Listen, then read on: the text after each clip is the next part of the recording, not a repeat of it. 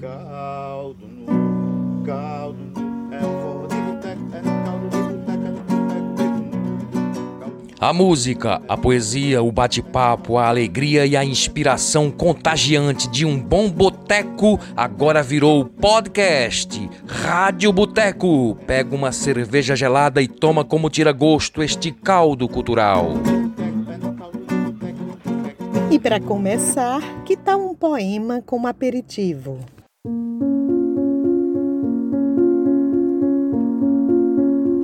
Recife, a ti, hoje, meus pés. A passos, sobre trilhos e corpos também, vivos, existentes e concretos, dormindo exaustos, talvez, entre buzinas, motores e fumaça de gasolina. Talvez efeito do álcool, talvez algo mais denso, pelo amor de Deus. Debaixo do viaduto, sob cobertas velhas, um homem lê Recebo como encantamento do dia, gentileza de alguma alquimia do mistério, o seu rosto, o seu riso sincero. A cabeça encostada na mureta, de costas para o trânsito caótico do Recife, respirando leve, o homem lê sob o viaduto e, sinceramente, ri. Nas ruas dessa terra carangueja tão minha e não minha, há quem ofereça canetas, tatuagens, o próprio corpo, exames de vista, flores, milho cozido, compre e vendo ouro, tudo muito, até palavras de salvação. O sol, as réstias e o velho São Luís, gigante, trancado, exibindo em vermelho, nos encontraremos em breve. Possibilidade de conexão viajando no vazio, continente, abismo e ilha o Recife me habita essa tarde cortante pedra ancestral, onde as ondas espumam-se a refazer esse oceano em gotas pegajosas. Mormaço que me veste de suor e sal em teus braços, insistente, renasço. Caminhante, descalça, porque és o ocaso do instante no estuário do tempo, a pedra primeva que me engrossa a casca e o sorriso bonito do homem que lê sobre pedaços de caixas, papelão e asfalto sob cobertas velhas debaixo do viaduto, entre buzinas ansiosas, motores apressados, fumaça de gasolina e gente que vem e vai a qualquer lugar, talvez para casa.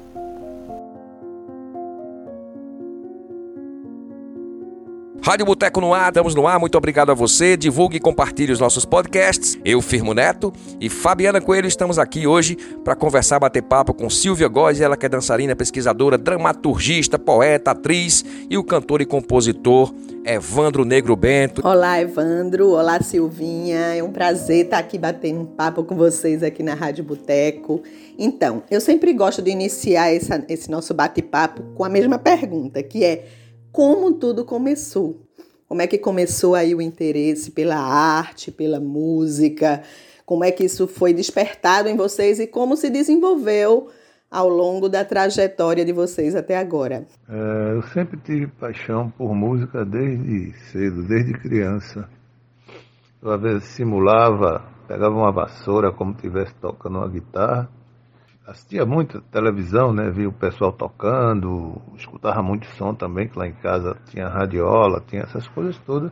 Mas aí o tempo foi passando, meu irmão mais velho ganhou um violão, né? Eu via ele assistir às aulas dele com um professor dele e de vez em quando catucava lá no violão dele, né? Aí comecei, aprendi algumas músicas, mas sempre aprendi não para ser músico, mas já queria compor, né? Desde cedo assim eu pensava sempre em compor, em tocar músicas minhas. Então, quando eu entrei na Escola Técnica Federal, isso nos anos 70, né? Metade dos anos 70, por aí, eu comecei a participar de festival. Então ganhei alguns festivais e depois quando eu saí da escola, continuei nessa coisa de música, tentando, tentando, compondo e nunca mais parei de compor. Então, como é que tudo começou, né? Ai, é, para mim começou quando eu ainda era criança mesmo. Eu fui uma criança inquieta, emocionada, encantada com o mundo. É... Mas eu acho que tem uma, um episódio que para mim é, é muito marcante. Eu estava naquela fase do aprendendo a ler que já está já tá lendo as frases, né? E coisas mais mais complexas um pouquinho. E aí num livro de escola tinha o poema de Manuel Bandeira, O Bicho. Eu nem lembro o que é que pedia na, na época para a gente fazer, mas quando eu li o poema, aquilo ali me arrebatou de um jeito, me capturou de um jeito que até hoje eu me sinto arrebatada. É, vi ontem um bicho na imundície do pátio, catando comida entre os detritos. Quando achava alguma coisa, não examinava nem cheirava, engolia com voracidade.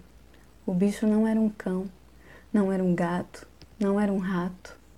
O bicho, meu Deus, era um homem. Essa, esse poema foi escrito por, por Manuel Bandeira em 1947, né, eu acho, e, e aquela criança no momento que se deparou com isso, eu acho que eu nem conseguia ainda entender todas as palavras, né? Mas aquilo me capturou.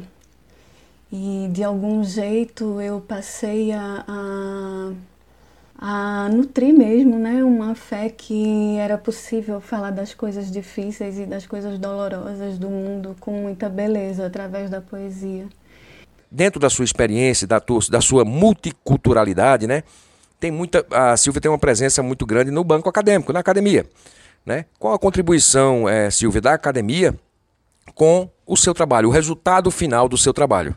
Ah, vejo essa experiência acadêmica né, como um caminho que um dos caminhos de expansão de possibilidades do aprendizado que me trouxe muitas riquezas, né? No sentido de reflexões, de acesso a literaturas que foram importantes para ir formando, né, a essa artista que eu sou hoje, né, que foi jornalista, que que trabalhou com comunicação, né, que depois foi para uma pós-graduação em dança, para entrar em contato com outras outras nuances também, né, dessa desse desse caminhar. Estou muito grata, né, por, por tudo isso. Assim, tem eu venho de uma família que meu pai não, não, não tem, não conseguiu terminar o segundo grau, minha mãe também não tem faculdade.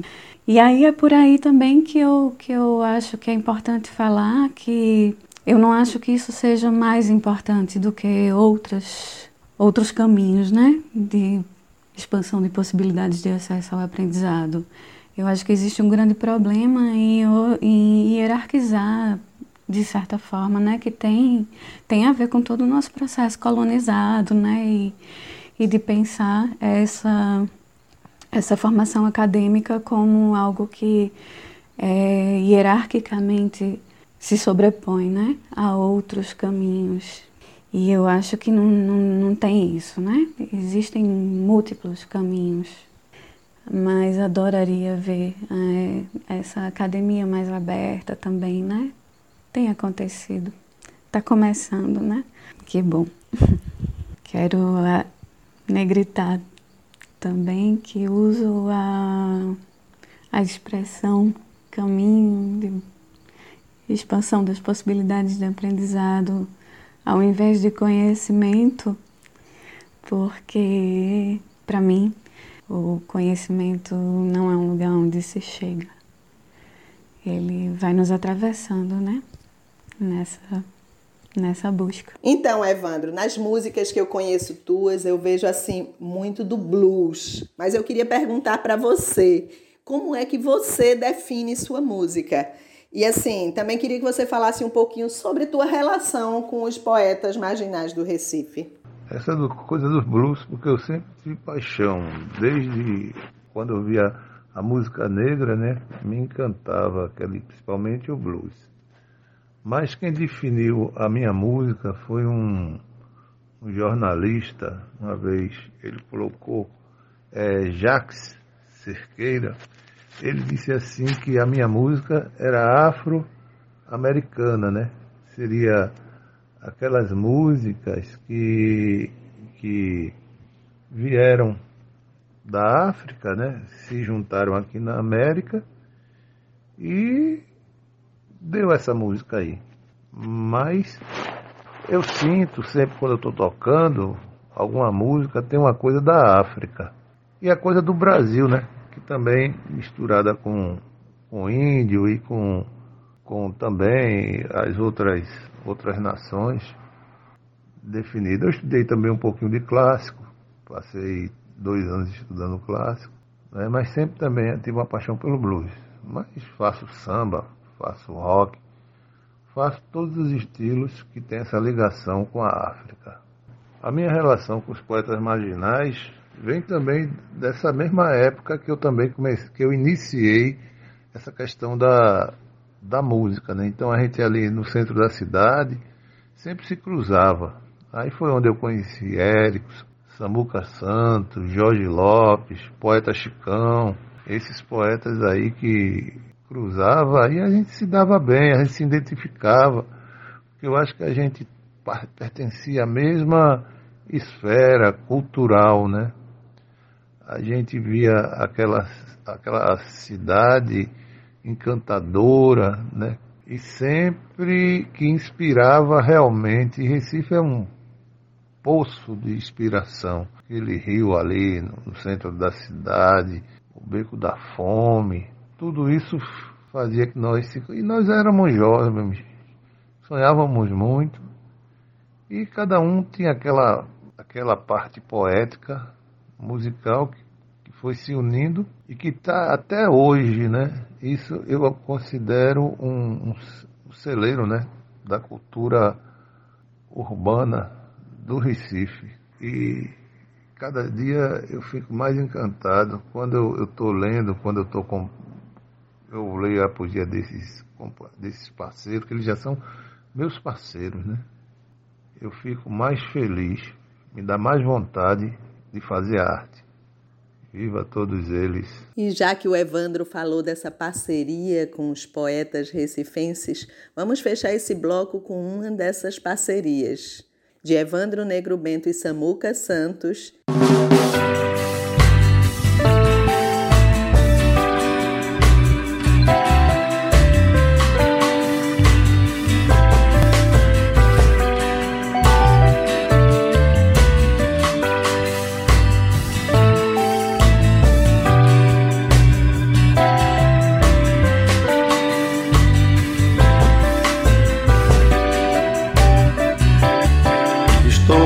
Cansado de bêbados que ficam bêbados.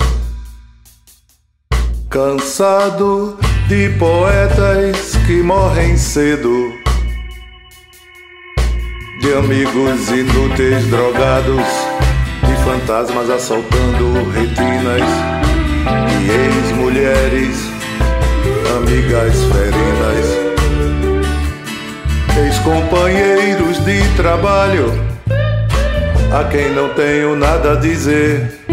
Estou cansado de cidades, queria morar no mar. Cansado de companhia e de solidão. Cansado, mas sobretudo estou cansado de bêbados que ficam bêbados. Bêbados que ficam bêbados. E bêbados que ficam bêbados.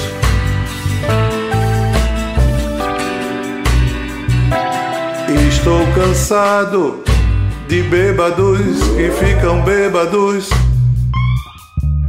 Cansado de poetas que morrem cedo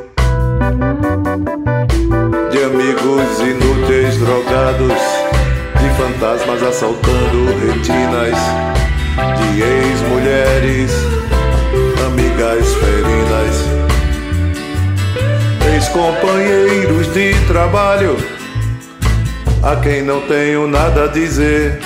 Estou cansado de cidades, queria morar no mar. Cansado de companhia e de solidão. Cansado, mas sobretudo estou cansado de bêbados que ficam bêbados.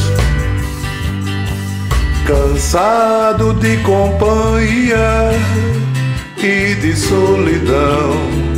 cansado, mas sobretudo estou cansado de bêbados que ficam bêbados.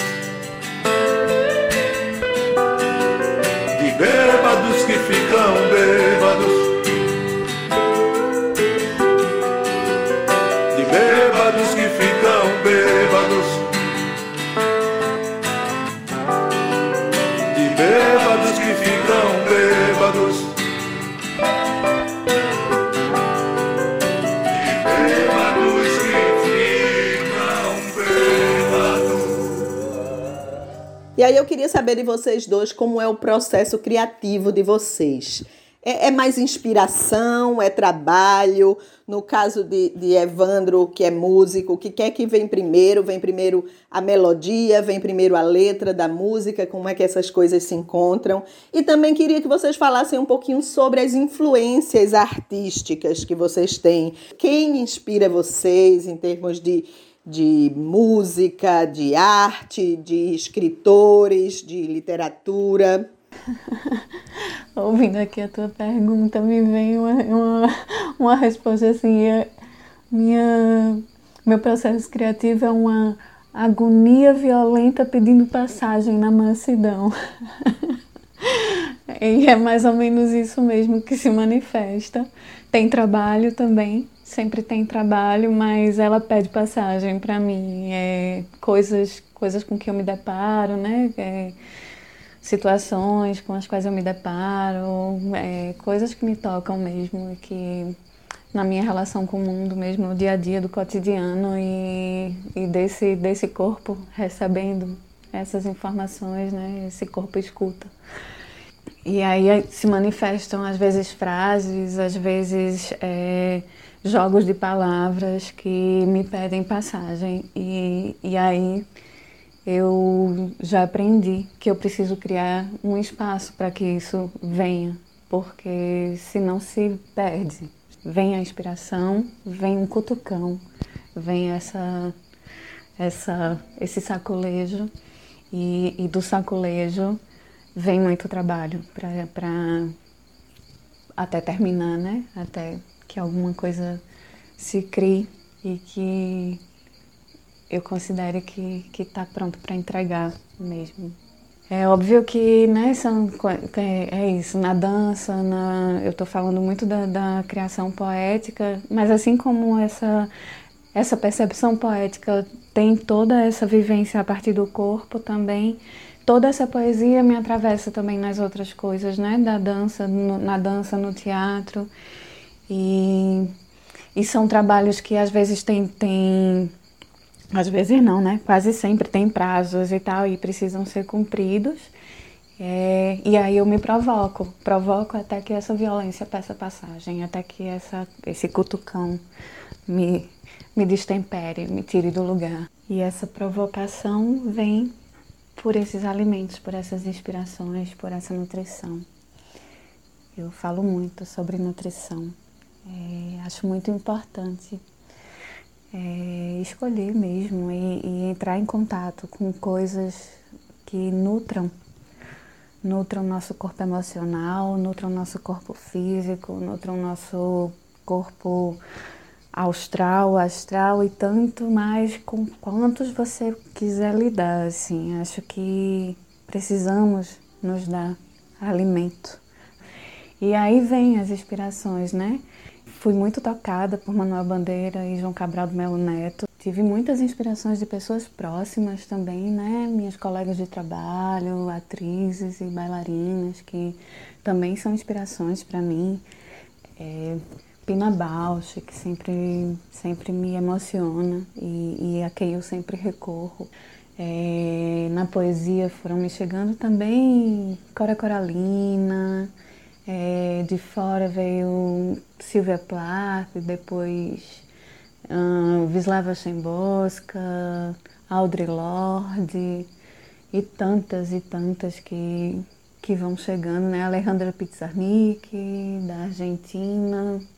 São muitas inspirações. A própria Clarice Lispector, que me acompanhou muito durante um tempo, Hilda Hilst, Frida Kahlo, Ailton Krenak, na atualidade. Filosoficamente também, né? São a Viviane Moisés chega trazendo tantas coisas, a Grada Quilomba, a Dona Sá, Guimarães Rosa, Marielle presente, sim. O que não falta é gente bonita por aí, né? Que pode inspirar a gente. E tem o povo de dentro de casa, né? As, as ancestrais, minhas, minhas bisas, minhas avós, as mulheres indígenas que, que me constituem e que me inspiram em, em tantas outras coisas nessa relação com as ervas, nessa relação com a natureza, com, na escuta das plantas, das flores. Eu acho que quem me influenciava muito né, era a música negra norte-americana. Em primeiro lugar, assim, de, de, logo de cara, como a gente recebia influência música da música americana. Então, quando eu via o, o músico negro, para mim, era um deus, né? Eu via Jim, James Brown, Ray Charles e aqueles bluseiros lá de, de, de, de é, Moody Water, Louis Armstrong, uma série de, de, de artistas que, que já me influenciaram. Dá vontade de fazer aquele tipo de música, né? E também, mas também o samba, né? Eu, aquela época, aqueles sambas enredos também, dos que eu, que eu escutava, que a gente ficava tocando na calça, nas calçadas da cidade. Eu, eu, eu acho que quando eu frequentei, na minha adolescência, assim, o movimento negro americano, foi que eu vi mais a cultura, né? Eu assistia é, maracatu, coco de roda, minha avó era cantora até de coco de roda, isso também lá em Xanda Alegria, e tudo isso entrou dentro de mim e, e, eu faço música sem saber de onde vem, às vezes, né? Ela aparece, eu digo assim, vou fazer um blues, vou fazer isso. Ela aparece como se fosse uma, talvez uma, uma, uma recebendo alguma força estranha que me faz compor. Parece que é uma, uma umas entidades que lançam, né, que se aposta de mim e faz com que eu consiga fazer. É uma sensação muito gostosa fazer a minha, a minha composição. Principalmente por causa dos poetas também, como eu falei já anteriormente, né? você fazer, tocar, ter conhecido Samuca, você ter conhecido França, conhece Jorge Lopes, Erickson, tudo isso também está ligado a essas entidades poéticas, né, que me faz fazer. Eu acho que quem faz minha música atualmente são os poetas. Eu olho assim para elas, aí eu vejo a musicalidade que ela tem e lanço. E outra pergunta que sempre faço e aproveito a Silvia Góes e o, Evandro Negro Bento sobre essa questão das redes sociais, né? Como é que o artista está se virando hoje? Muitos estão realmente buscando parte dos recursos da sua sobrevivência nas redes sociais. Como é que vocês têm feito? Têm utilizado esse mecanismo, essa nova forma de comunicação com o público? Como é que vocês têm trabalhado isso? Passamos por uma pandemia, quer dizer, ainda estamos nessa pandemia, mas bem mais atenuada nesse momento. Mas como é que vocês enfrentaram na pandemia? O que é que vocês acham do futuro das redes sociais para os artistas que precisam aí no dia a dia mostrar o seu trabalho e ganhar e ter o seu ganha-pão? Nossa, é, jamais substituirá a presença, o calor, o cheiro, a respiração. Pode até ser que a tecnologia chegue aí, né? Em criar nossos avatares. Parece que estão caminhando por aí. Mas a sensação da troca é, na presença, corpo a corpo, né? Corpo se sentindo, sentido se sentindo é de uma riqueza que para mim não tem não tem virtualidade que, que seja capaz de dar conta, né? Mesmo na beleza cinematográfica, mesmo com tudo isso, existe aí uma linguagem linda, uma linguagem potente, um universo a, a ser a ser degustado, né? A ser mastigado e comido para que a gente traga dele mais coisas, porque acho que esse período nos mostrou que é possível, sim, emergirem coisas muito maravilhosas daí, mas jamais substituirá a presença, pelo menos eu imagino enquanto eu estiver viva. é, E ao mesmo tempo, é, são canais importantíssimos para a expressão do que eu, do meu fazer artístico, né? É, toda a minha poesia está publicada nas, nas redes sociais, no, no Instagram, no Facebook. E na pandemia foi muito importante para mim como artista, é, durante no começo da pandemia, durante o período de isolamento, eu comecei a compartilhar o que eu chamei de diários corporais. É, e aí esses diários corporais eram, eram danças oferecidas e, e inclusive no que a gente estava falando há pouco, né, sobre essa abertura da academia, nossa, esse momento é, aproximou muito, né, muitas coisas que estavam acontecendo de debates e seminários que foram abertos gratuitamente para muita gente através da internet. Eu fiz dois trabalhos com o Cine Teatro Gambiarra e são trabalhos que foram desenvolvidos para serem apresentados na tela e eles eram apresentados ao vivo, filmados na hora e apresentados ao vivo. Tinha todo um processo de ensaio, de montar, de pensamento da montagem, de troca entre Ideia Ferraz, que é a pessoa que, que opera a câmera do Cine Teatro Gambiarra, e, e as atrizes, os atores em cena. Foi uma experiência maravilhosa. Eu não vivo exclusivamente de música, né? Eu tenho uma profissão, eu sou um profissional da área de, de segurança ocupacional, né, de segurança do trabalho, e sobrevivo disso. Eu realmente tentei viver exclusivamente de música e não consegui, então fui trabalhar para poder sobreviver. Mas eu sei que é muito difícil, né? As pessoas que tiveram essa pandemia, que não podiam aqui fazer show, inclusive antes da, da pandemia, eu passei um tempo afastado, morava distante do Recife, eu morava assim, para sair de casa, para tocar, eu vim quando eu fui morar no Recife, então eu retornei, né? Então conheci muita gente, Juvenil Silva e, e outros mais aí que desse pessoal dessa galera Aí comecei a me apresentar, a entrar nos espaços culturais desse pessoal, né? Em relação com a rede social, hoje é mais fácil, né? Como eu, eu digo, antigamente para você fazer um, um, um, LP, preparar um LP ou então um CD, era um custo muito alto. Hoje você consegue, tem mais facilidade e também até de lançar, né? Por exemplo, hoje eu tenho dois, uns três playlists né, na, na um que eu fiz com Samuca Santos, desculpa aí, Dylan Thomas.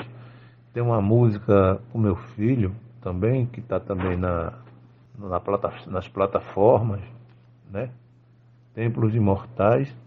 Tem também uma música, um, um, um, um frevo, que foi feito no ano que não teve carnaval, né? Que Juvenil produziu. Aí eu tenho uma parceria com o, o Alberto da Cunha Melo. Então acho que hoje em dia, assim, tá mais fácil para você fazer e lançar, né? E vamos fechar esse segundo bloco com música e poesia. De Evandro Negro Bento, uma parceria com seu filho Tomás Coutinho, a música Templos Imortais. E a gente emenda com mais um poema de Silvinha Góes.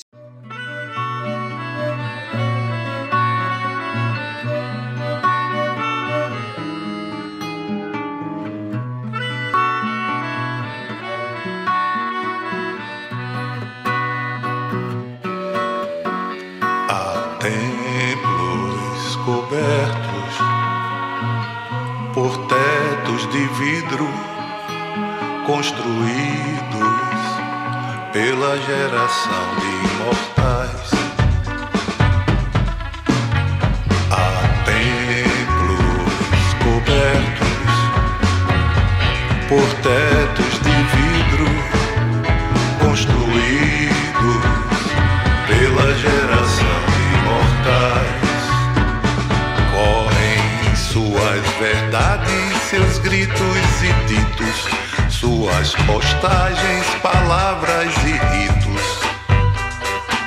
Nos quatro pontos cardeais, E nas ruas ecoam os gritos dos silêncios infernais. E nas janelas com suas linhas paralela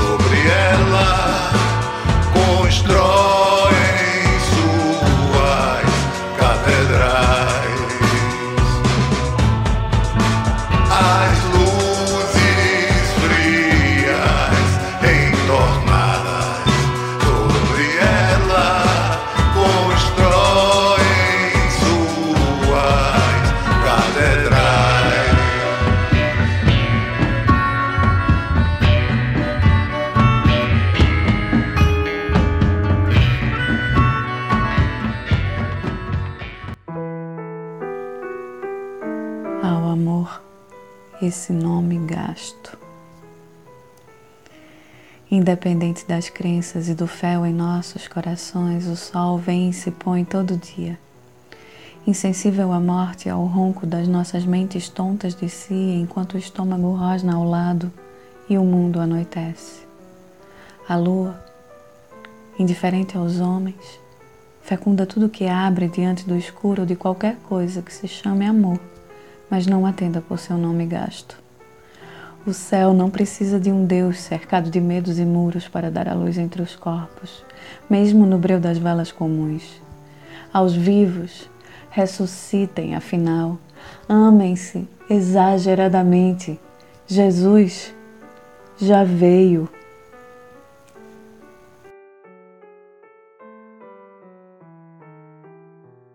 Silvinha, você é dançarina, é atriz, é poeta, mas eu percebo, eu não sei se eu estou enganada, me corrige, mas eu percebo que o corpo está no centro de todas essas artes. Mesmo quando você escreve, o corpo está muito presente. Eu queria que tu falasse sobre isso.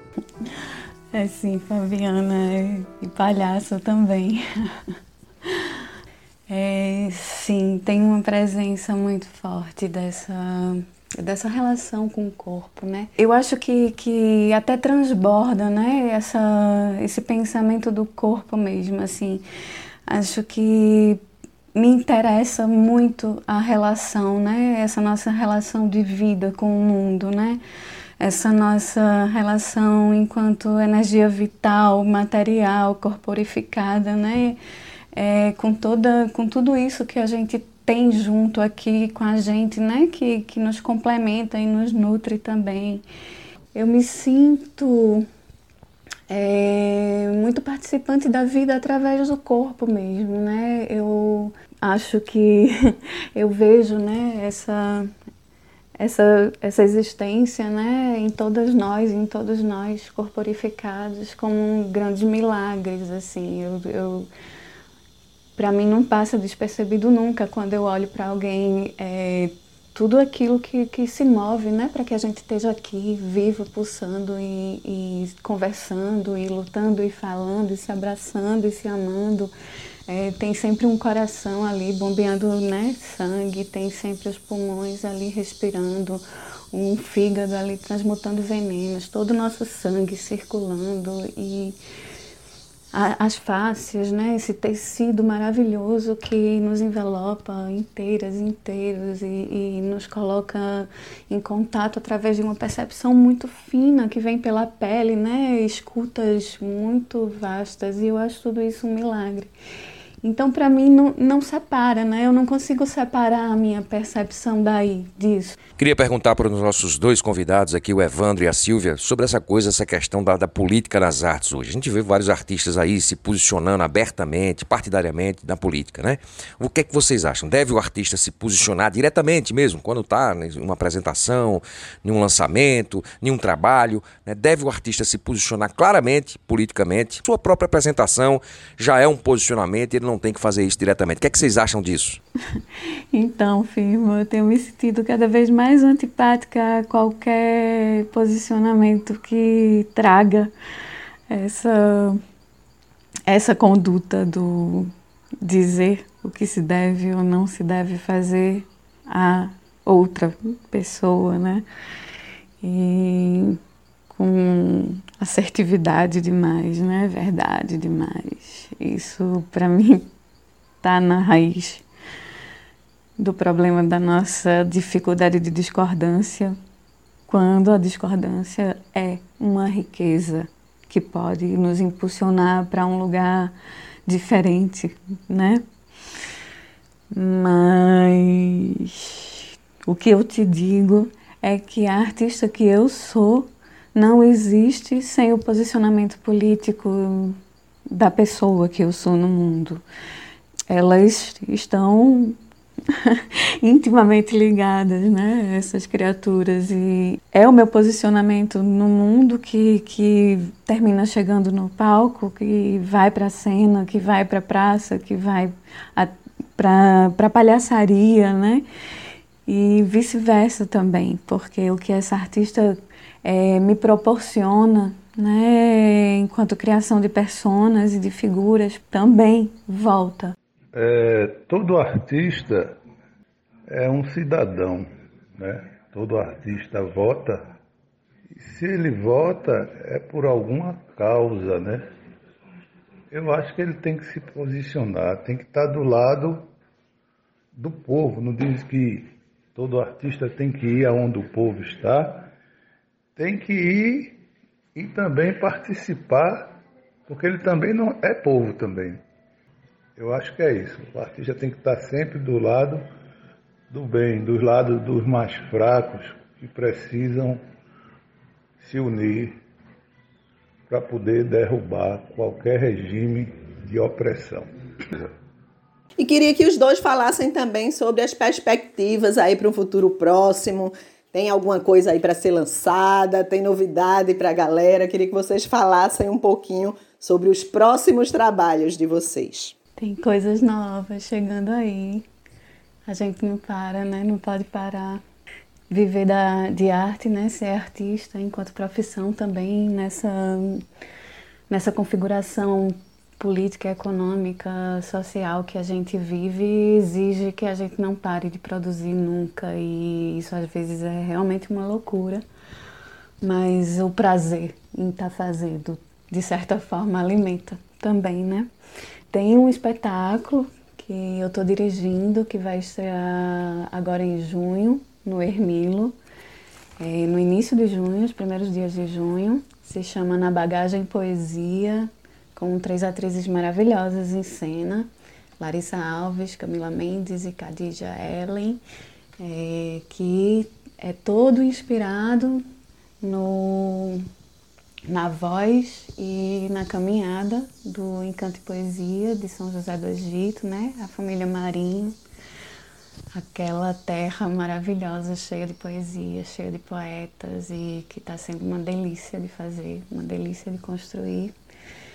Apesar da gente estar tá tendo muitas, muitos desafios também, né? Que são provocados justamente pela falta de incentivo público, por uma, um pensamento de que ah, é como se gente, só, o que, só o resultado, a obra que está lá em cena, é como se a gente só estivesse trabalhando quando a obra está lá em cena, né? E, e todo o tempo de ensaio, todo o tempo de investimento, quem está fazendo é a gente, com, com muita coragem.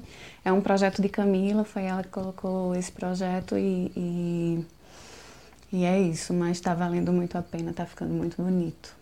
É, tem também um, um traba dois trabalhos com o coletivo Lugar Comum, um chamado Segunda Pele, que é de um espetáculo nosso, né, que já foi criado há algum tempo e que agora vai ganhar uma versão audiovisual, que também deve estrear nos próximos meses, aí não tenho data ainda, mas deve estrear nos próximos meses.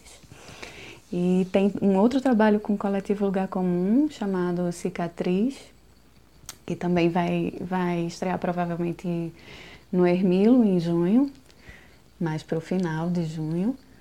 É, com, é um trabalho de dança-teatro é, e com as Violetas da Aurora, né? A gente também não para. As Violetas da Aurora é a coletiva de palhaças. Nós somos quatro palhaças mulheres e a gente está sempre por aí, na ativa. A gente está querendo transformar a nossa, o nosso trabalho, Violetas no Parque, que foi apresentado no Teatro do Parque, na reinauguração em outubro.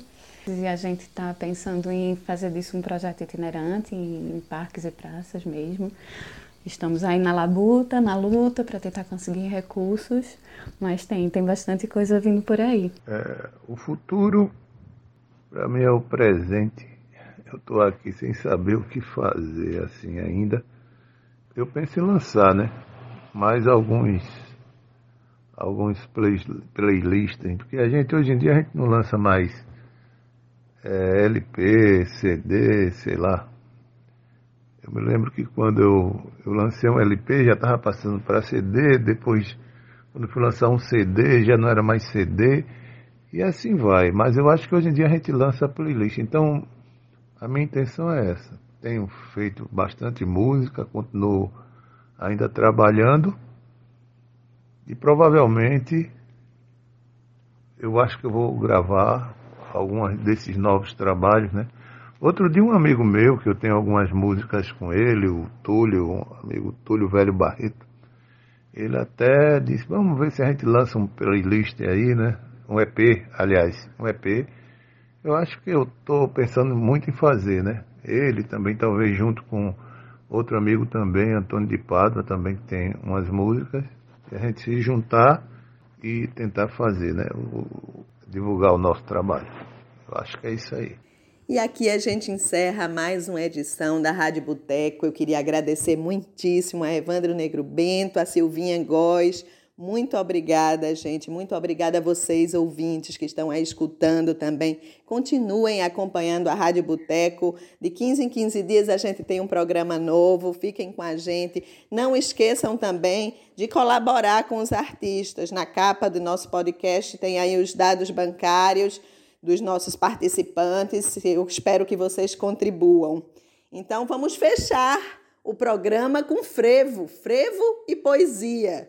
A poesia de Alberto da Cunha Melo, musicada por Evandro Negro Bento, Calote na Vida e depois mais um belo poema de Silvinha Góes. Tchau, gente, até a próxima.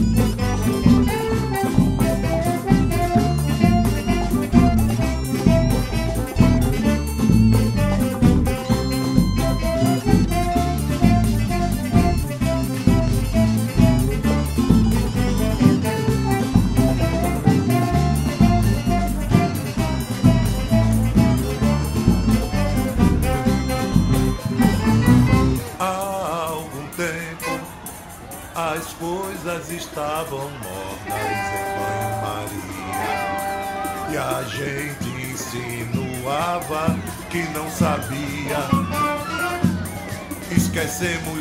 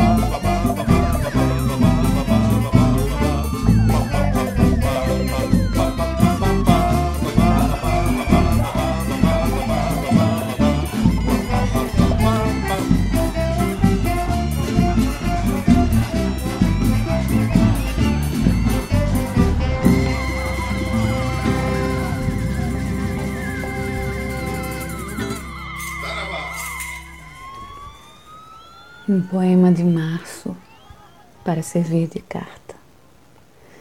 Eram devastadores os restos de cobiça sobre o rio Trumaí, o Ipojuca e o Una, sobre o Capibaribe, o Canal de Suez, o São Francisco e o Lete.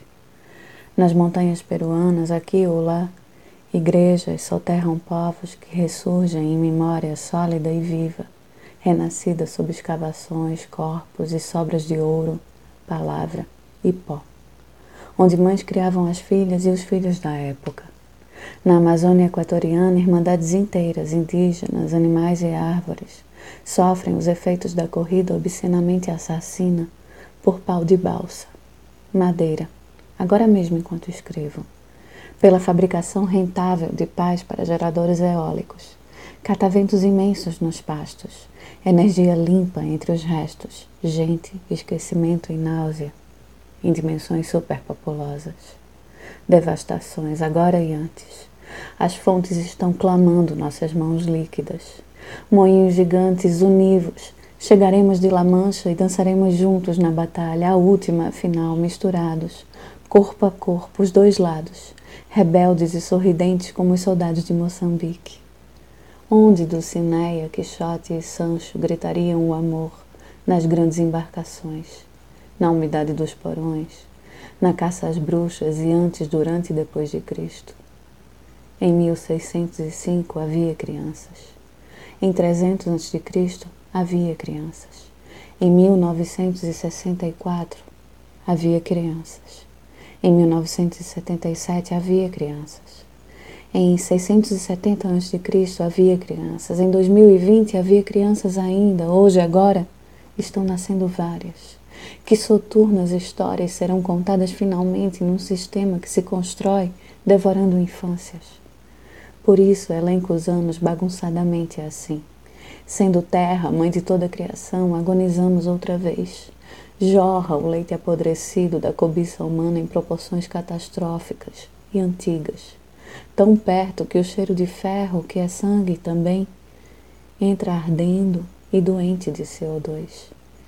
E segue a lida dos dias, dos podres poderes toscos, das fomes insaciáveis, capitalismos cruéis, perseguições, pilhagens, guerra, destruição, escassez, isso que não queremos mais, que não quisemos nunca, que não precisamos para nada, essas coisas inamáveis. Ecoando a indignação dos séculos, deito as armas sob flores insistentes. De pé, de frente, poeticamente, inútil e surpreendentemente viva, de peito aberto, toco delicadamente o centro das tuas asas. São flores fatais o que trago nas mãos. Somos nós os ancestrais do que virá depois, do que sobreviver-nos. Seremos sempre criadores, criadoras. Do que antes nos fez, seguimos sendo criaturas. A vida, mais vida. Te ofereço meu fígado, coração, ossos, espasmos. Toma, querida, devora-me. Toma-me como sou, inteira. Enquanto é hoje, agora, na respiração do instante, essa insurgência inata. Um poema é só um poema. Tua pele é um mundo. E nossas vozes, juntas, podem mais. Podem muito. Caldo, caldo, é forró de boteco, é caldo de boteco, é boteco. Esta é a Rádio Boteco. Quer pagar a conta? Então compartilhe e divulga nossos podcasts e a gente te espera no próximo encontro. Um brinde à vida. A Rádio Boteco é uma produção de Cajá Freire, Fabiana Coelho e Firmo Neto. A música da nossa vinheta é do cantor e compositor Brasinha Blues. Os